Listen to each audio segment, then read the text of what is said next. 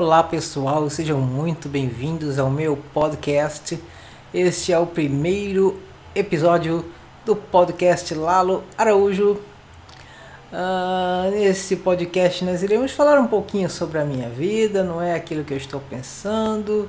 É uma conversa assim de coração aberto para vocês, quem sabe aí uma espécie de terapia, não é mesmo?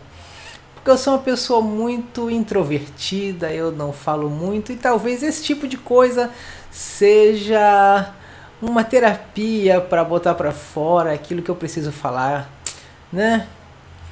E a gente precisa um pouco dessa troca de experiências nesse mundo pós-pandemia, né, que a gente está vivendo. Todo mundo se fechou muito, isso faz muito mal pra gente, certo?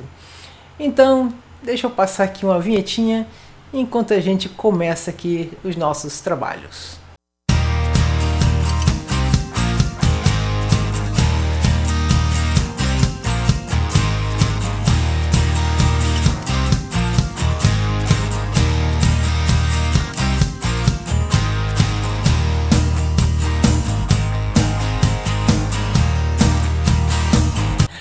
Então, ao contrário aí do que todo mundo fala, do que todo mundo pensa de mim. Eu gosto de rock, sabe? Eu tinha uma amiga, uma das poucas amigas que eu tive, e ela se espantou com o tipo de música que eu gostava de ouvir. Ela disse: Rapaz, olhando para você, eu não imaginaria nunca que você gostava de ouvir isso. Era um CD de Kirk Franklin, uh, é uma música evangélica um soul americano, né? É uma música muito maneira. Deixa eu, deixa eu ver se eu consigo botar um pedacinho aqui.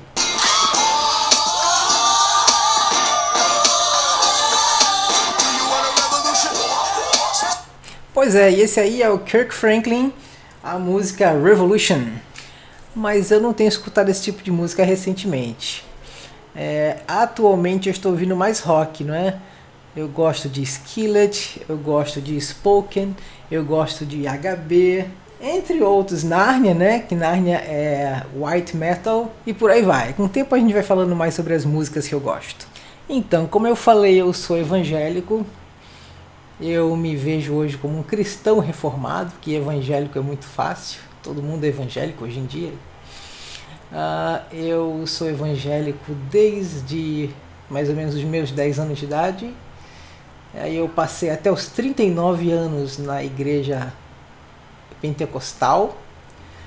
Depois eu tive uma mudança de pensamento muito drástica com o meu sofrimento com o transplante de fígado e eu procurei assim uma coisa mais sólida e eu descobri as doutrinas reformadas, a doutrina da graça e passei a congregar na inclusive sou membro, né, na Igreja Presbiteriana do Brasil, inclusive aqui pertinho de casa.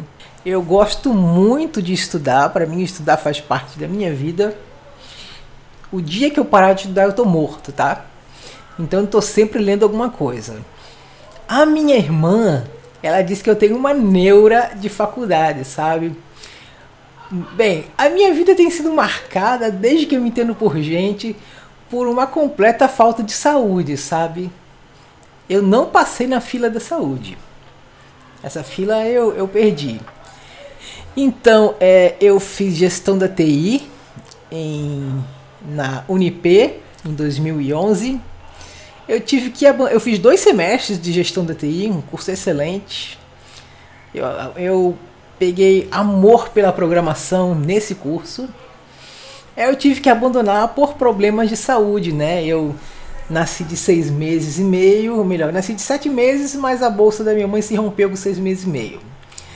Aí eu tive que pegar uma transfusão de sangue e infelizmente esse sangue está contaminado com o vírus da hepatite C. Uma coisa que eu só vim descobrir perto dos 30 e poucos anos. E perto desses 30 e poucos anos aí, foi quando eu estava estudando gestão da TI na Unip. Eu tive que abandonar o curso porque o meu fígado chegou numa situação crítica, sabe? É, quando o fígado está muito ruim, o cérebro começa a sofrer, porque ele começa a receber um sangue muito sujo e ele entra em curto. Aí eu tive que abandonar o curso de gestão de TI por causa disso. Curso muito bom. Aí eu larguei os estudos mesmo, né? Continuei programando em casa, aprendendo Python.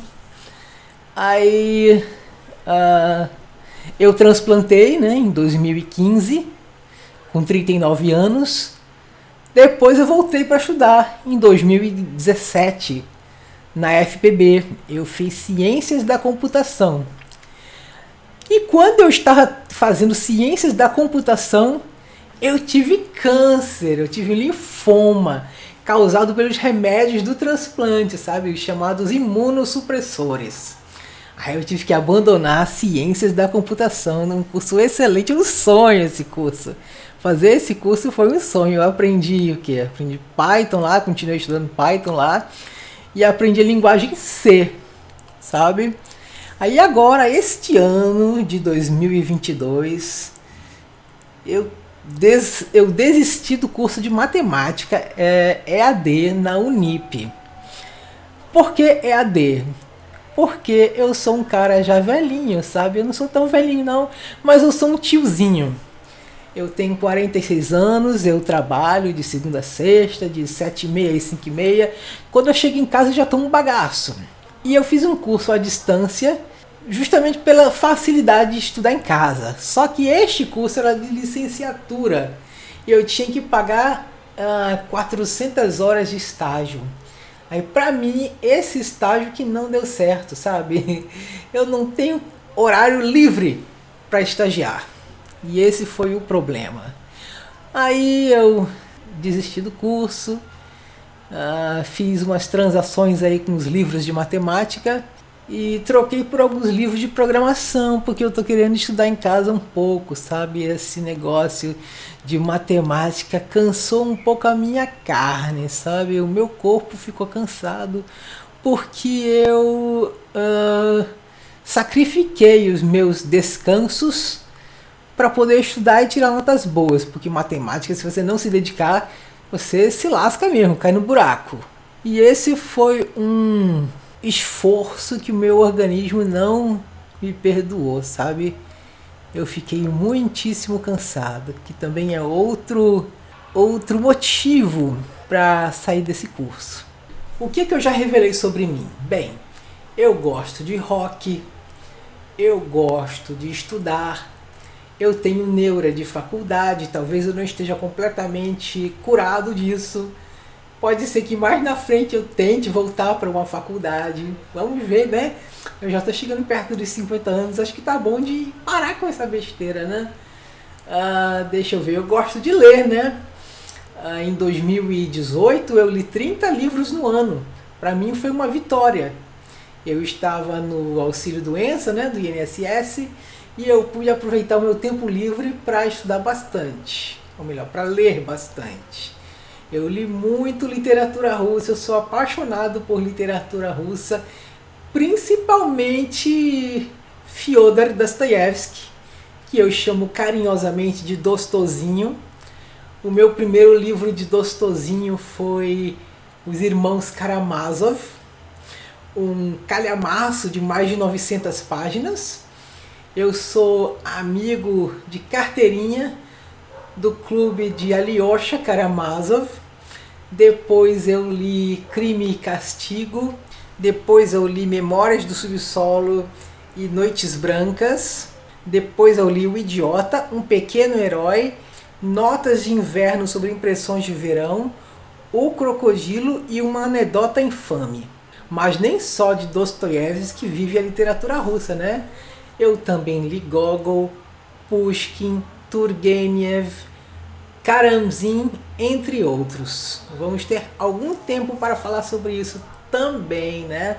Sobre literatura. Uh, nós já estamos chegando perto de 10 minutos. Eu acho que já tá bom por hoje, era só uma apresentação.